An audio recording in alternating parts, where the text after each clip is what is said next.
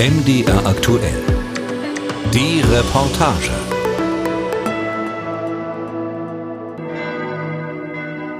Die Glocken auf dem Friedhof in Grimma rufen zur Beisetzung eines Verstorbenen. Es ist ein sonniger Morgen im November. Der fast 500 Jahre alte Gottesacker ruht in stiller Schönheit. Das Laub der alten Bäume leuchtet gelb-gold-orange. In den lichtdurchfluteten Baumkronen ist noch Leben. Vögel zwitschern, Eichhörnchen springen. Einzelne Blätter fallen langsam auf die Erde, bedecken das Gras, die Wege und Grabstätten. Menschen laufen über das Herbstlaub zu den Gräbern ihrer Angehörigen oder zum Brunnen, der noch Wasser gibt.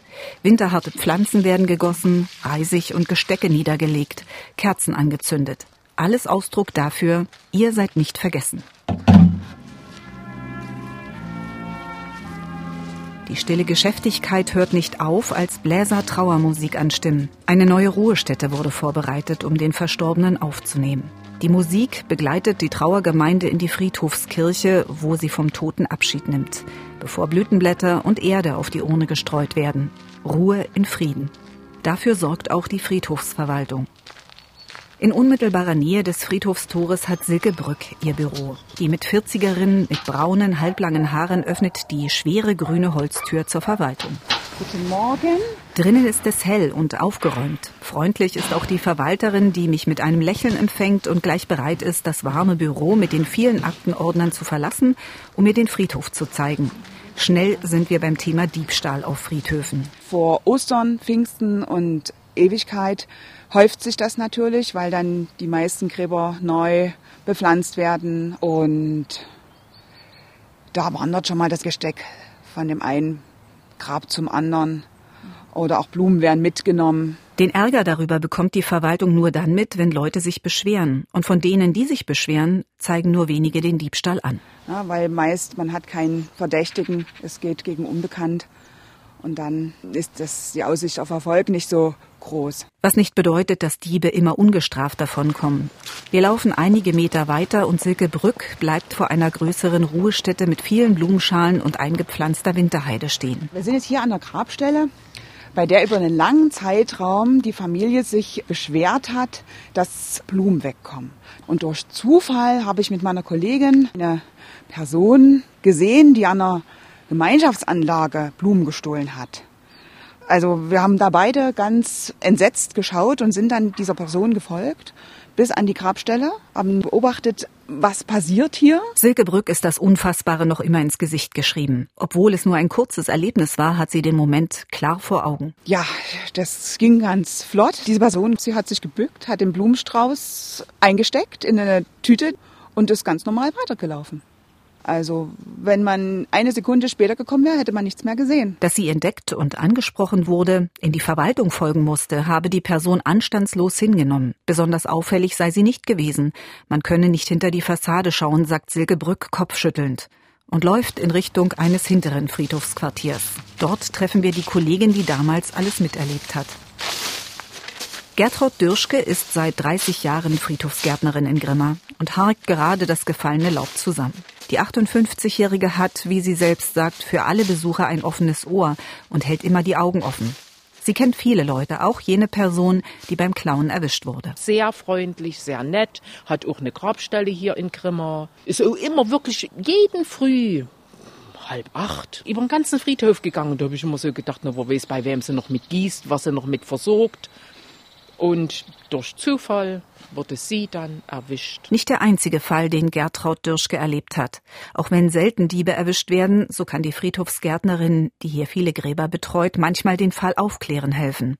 Wie damals, kurz nach einer Beerdigung, als sie die mitgebrachten Gestecke und Blumen auf dem gerade aufgeschütteten Grab arrangiert hatte. Und da hatte ich auch einen großen Rosenstrauß in der Hand, rosane Rosen und denke, Mensch, gerade so, dass man sagt, er sieht noch gut aus, die Gärtner verkaufen auch alles, denn morgen könnten die Rosen in die Tonne.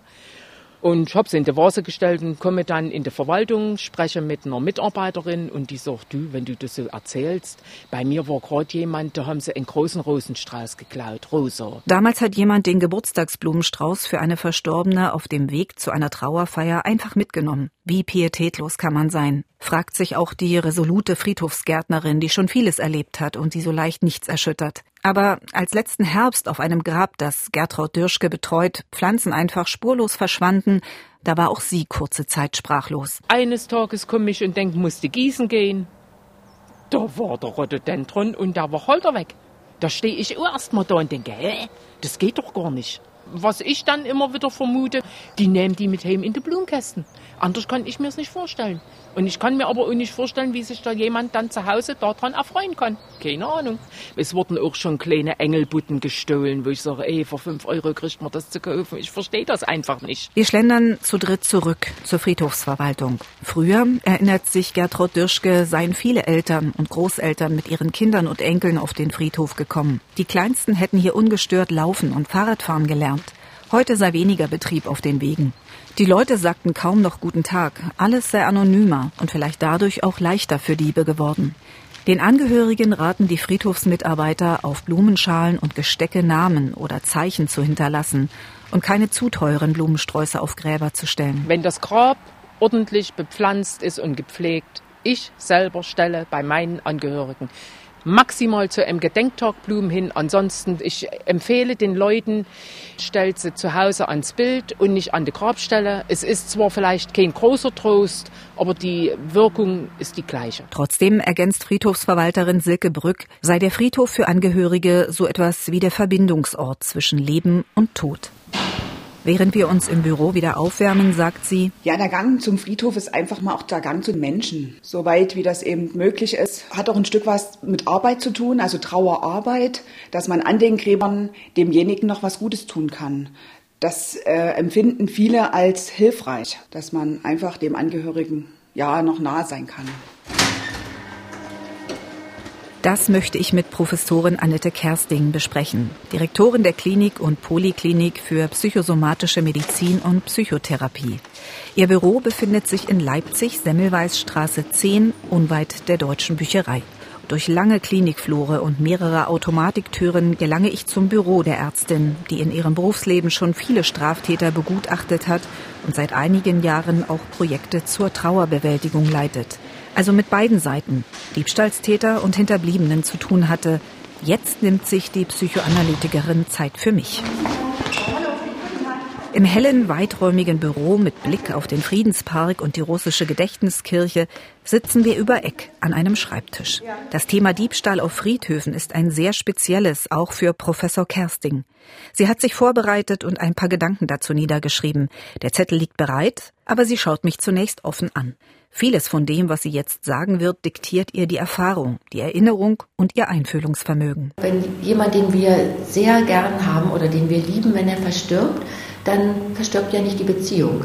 Wir nennen das Internalisierung. Das bedeutet, dass wir weiterhin in Beziehung sind. Das fühlt sich dann erstmal sehr schmerzlich an. Der Betreffende ist ja nicht mehr da. Wir können ihn nicht mehr anfassen, wir können ihn nicht mehr sehen, nicht mehr mit ihm sprechen. Und so eine innere Beziehung zu pflegen. Dazu können auch Friedhöfe dienen. Zwar könne das nicht Beziehungen zu Lebenden ersetzen, aber diese Verbindung über den Tod hinaus sei etwas sehr Kostbares, betont die Psychoanalytikerin. Teil ihrer Klinikarbeit ist es, Hinterbliebenen, die eine anhaltende Trauerstörung entwickelt haben, wieder den Blick fürs Leben zu öffnen. In solchen Gesprächen hat die Ärztin für psychosomatische Medizin auch erfahren, was Betroffene zu Diebstählen auf Friedhöfen sagen. Also die beschreiben das als seelischen Schmerz, also es geht dann nicht nur um die 3,50 Euro, sondern es ist, als würde den Menschen etwas Kostbares geraubt werden, weil der Wert dieser Blumen entsteht ja in der Beziehung zum Verstorbenen, dem man nun diese Blumen schenken möchte. Manche Menschen macht die Diebstahlserfahrung auch ärgerlich oder wütend. Sie werden vielleicht aktiv, melden den Vorfall, erstatten Anzeige. Das hänge sehr von der Trauerphase ab, in der sich Hinterbliebene befinden, ergänzt Annette Kersting. Die Professorin möchte sich keinesfalls auf das Opfer und die Täter festlegen. Denn klar definierte Typen gäbe es nicht. Es gibt ja auch Untersuchungen, Gehirnscans zum Beispiel, die versucht haben, bei Kriminellen bestimmte Erregungsmuster im Gehirn zu finden. Man findet diese Erregungsmuster aber auch bei anderen Persönlichkeitstypen. Und dann stellt man sich ja die Frage, warum sind sie nicht alle Verbrecher geworden? Und daran wird deutlich, dass es eben noch viele andere Faktoren sind. Also es ist auch die Umwelt, es sind die aktuellen Lebenssituationen, die Beziehungen, die letztlich dann einen Einfluss haben. In Vorbereitung auf das Gespräch habe ich die Theorie eines Psychologen gefunden, der behauptet, solange wir meinen, dass unsere Taten nicht schlimm sind, wir unser schlechtes Gewissen also beruhigen können, fühlen wir uns auch nicht schuldig. Ganz nach dem Motto, es geht noch durch, wenn wir den Joghurt eines Kollegen aus dem Kühlschrank stehlen oder im Drogeriemarkt einen Lippenstift mitgehen lassen. Die Betroffenen verkraften das schon. Ich erzähle Annette Kersting davon und sie fragt mich mit Blick auf unser Thema. Was ist denn ein sozial akzeptierter Diebstahl? Um sowas geht es ja eigentlich. Oder ein sozial eher akzeptierter Diebstahl. Also zum einen ist es ja so, dass äh, Straftaten auch unterschiedlich gewertet werden in minder schwer und schwer. Also da haben wir ja auch ein Rechtssystem. Dann gibt es aber ja auch noch eine soziale Bewertung und wenn es um diese Diebstähle auf den Friedhöfen geht, dann sind diese Diebstähle ja auch noch mit einem Tabubruch verbunden. Es bleibt also vor allem eine Frage der Moral, ob ich aus welchen Gründen auch immer eine Grenze überschreite oder nicht. Mit welchen Konsequenzen am Ende, das möchte ich von Sandra Freitag erfahren. Sie ist Polizeioberkommissarin und arbeitet in der Stabsstelle Kommunikation im Polizeirevier Leipzig Zentrum neben der örtlichen Staatsanwaltschaft. Der mächtige neobarocke Gebäudekomplex mit großen Fenstern, schweren Türen und Sandsteinputz ist ein Kulturdenkmal der Stadt und wirkt auf Eintretende kühl und kahl. Doch der dunkle Vorraum wird erhellt, als mich die Oberkommissarin am nochmals gesicherten Zugang zum Gebäude abholt. Sandra Freitag ist, wie man so sagt, jung und dynamisch und geht flotten Schritts durch verwinkelte Flure Richtung Fahrstuhl, der uns hinauf ins Büro bringen soll. Drittes Untergeschoss. Die Petrowstraße 3. In der Stabsstelle Kommunikation tragen alle Beamten Uniform und grüßen freundlich. Wir gehen hier drüben rein, okay. ein bisschen unsere Ruhe und tun mal noch einen Spickzettel. Ja, machen Sie. Darauf stehen vor allem Zahlen und Statistiken für die Stadt und Regionen um Leipzig. Denen zufolge waren im vergangenen Jahr knapp 45 Prozent aller Straftaten Diebstahlsdelikte, wie es im Polizeideutsch heißt. Und von 44.000 erfassten Fällen wurden nur 43 auf Friedhöfen begangen die meisten davon auf dem Leipziger Südfriedhof. Wir gehen davon aus, dass es schon ein relativ großes Dunkelfeld gibt, weil sich die Betroffenen doch häufiger sagen, okay, ist jetzt eine Anzeigenerstattung überhaupt sinnvoll oder nicht. Gleichwohl muss man sagen, es ist ein Diebstahl, wie jeder andere auch. Es ist ein Vergehen nach dem Strafgesetzbuch und kann mit Geldstrafe oder mit einer Freiheitsstrafe bis zu fünf Jahren verurteilt werden. Das hänge davon ab, ob schon im Vorfeld viel gelaufen sei, ergänzt die Oberkommissarin auf meine Nachfrage zur Freiheitsstrafe. Die erfassten Diebstähle reichten von Blumen und anderem Grabschmuck über Fahrräder auf Friedhöfen bis hin zu Metall- und Bronzediebstählen. In jedem Fall handelt es sich um kriminelle Handlungen, wobei Polizei und Justiz unterscheiden. Muss ich irgendwas überwinden, um an die Sache zu kommen? Ne? Dann wird es schon ein besonders schwerer Fall des Diebstahls. Also muss ich ein Fahrzeug aufbrechen, muss ich eine Tür aufbrechen, ein Fenster kaputt machen, wie auch immer. Und innerhalb des einfachen Diebstahls ist es bei uns die Unterscheidung des Wertes. Ein Diebstahl geringfügiger Sache ist bis 25 Euro und für den Diebstahl mit Geringfügigkeit braucht es eben einen Strafantrag. Das heißt, die oder der Geschädigte muss aktiv werden. Das können bei Diebstählen auf Friedhöfen Hinterbliebene, das kann aber auch die Friedhofsverwaltung sein. Dann wird Anzeige erstattet, das Ermittlungsverfahren gestartet. Und gibt es eine Person, die in Flagranti erwischt wurde, dann wird sie vor Ort oder auf dem Revier angehört, darf natürlich die Aussage verweigern. Die Polizei gibt den sogenannten Endsachbericht zur Staatsanwaltschaft und die entscheidet dann, Einstellen des Verfahrens wegen Geringfügigkeit, Geldstrafe oder Gerichtsverhandlung. Weil aber die Vorfälle oft von geringerem Wert sind und eine Anzeige mit viel Aufwand verbunden ist, resignieren die meisten Menschen oder werden selbst zu Detektiven. Täterinnen oder Täter auf frischer Tat zu stellen, ist natürlich auch immer mit einem Risiko für einen selber verbunden. Ne? Foto machen. Es gibt tatsächlich auch Möglichkeiten, ähm, dass man anhand des Fotos auch die Person identifizieren kann, wenn es wirklich gesichert ist, dass das der Tatverdächtige ist. Also ist das ein legitimes Mittel, mit dem Foto zu ja, arbeiten? Ja, schon. Das okay. ist ein legitimes Mittel, wenn man sich an die Presse verkauft. Sandra Freitag begleitet mich noch zurück durch das verschachtelte Polizeijustizgebäude zum Fahrstuhl und Ausgang. Erdgeschoss. Die meisten Diebstähle in Leipzig passieren auf dem Südfriedhof, hatte die Polizeioberkommissarin gesagt. Kein Wunder, denke ich, denn der große Parkfriedhof beherbergt nicht nur Überreste zahlreicher Verstorbener in Gräbern, Gruften oder einem Kolumbarium, heißt in oberirdischen Grabkammern. Er ist auch eine historische Kulturlandschaft voller Skulpturen, Plastiken und Denkmäler. Für den Friedhofsexperten und Buchautor Alfred Otto Paul ist es das größte Freilichtmuseum des Freistaates Sachsen. Viel lieber als über Diebstahl auf Friedhöfen würde er mit mir über die kunsthistorische Bedeutung des Südfriedhofs sprechen. Weil aber Kriminelle weder vor fremden Blumen noch vor Bildhauerei Achtung haben, ist der großgewachsene Endsechziger zum Rundgang bereit sagt aber gleich. Ich weiß nicht, also wie klein diese Leute sein müssen. Ich weiß es nicht, ist mir völlig unverständlich. Mich macht es nur traurig. Ein Friedhof, ein friedlicher Ort, das ist der Ort der Toten und unserer dankbaren Erinnerung und unserer Ehrung. Alfred Otto Paul schaut wehmütig. Ernst, fast streng. Aber aus seinem Mund kommen prosaische Worte, wenn er beispielsweise die Geschichte einer anscheinend vermögenden Frau erzählt, die ihrem Mann immer wieder weiße Lilien aufs Grab legt und immer wieder werden diese Blumen gestohlen. Doch sie wird nicht müde.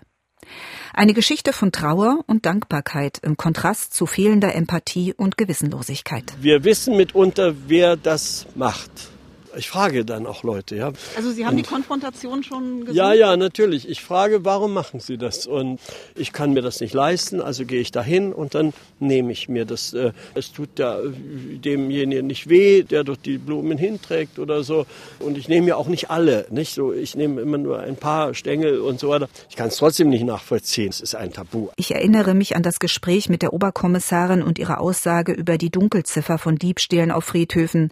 Sie meinte, jede Anzeige Anzeige würde helfen, dass solche Delikte mehr Aufmerksamkeit bekommen. Und wer mehrfach mit kleineren Delikten auffällt, den ereilt irgendwann mal eine große Strafe.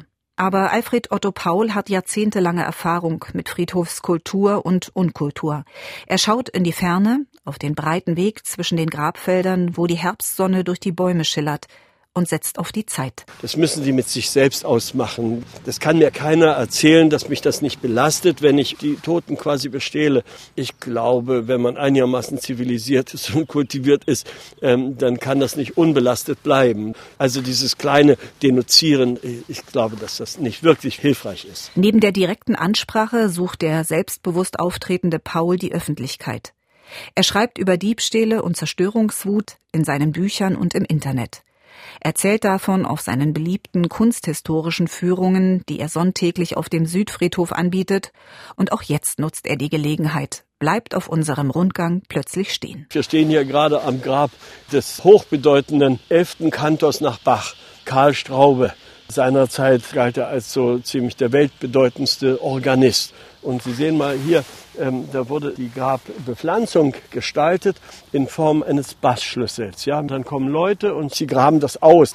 Senden Sie sowas. Die sollen wissen, es kränkt uns. Jeder, der ein Grab bepflanzt, ob privat oder Gärtner, jeder macht sowas äh, immer mit dem Herzen. Diese Ruhestätte und viele andere auf dem Südfriedhof werden von der Paul Bendorf Gesellschaft zu Leipzig gepflegt.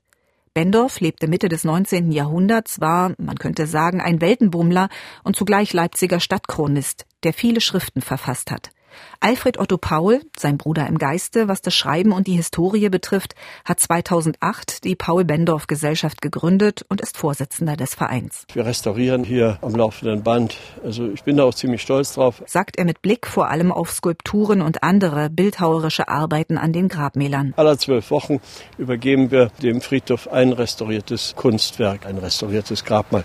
Mit viel Geld verbunden und so weiter, aber auch mit viel Liebe. Paul hat bereits 1997 eine Fach Fachbüro für Sepulkralkultur gegründet, also für Trauer- und Begräbniskultur, um fachmännisch sanieren zu können. Dabei müssen er und seine Mitstreiter immer wieder ertragen, dass Grabstätten zerstört, bestohlen oder geschändet werden. Ja, man muss da viel Begeisterung für dieses Thema entwickeln und man darf da nie resignieren.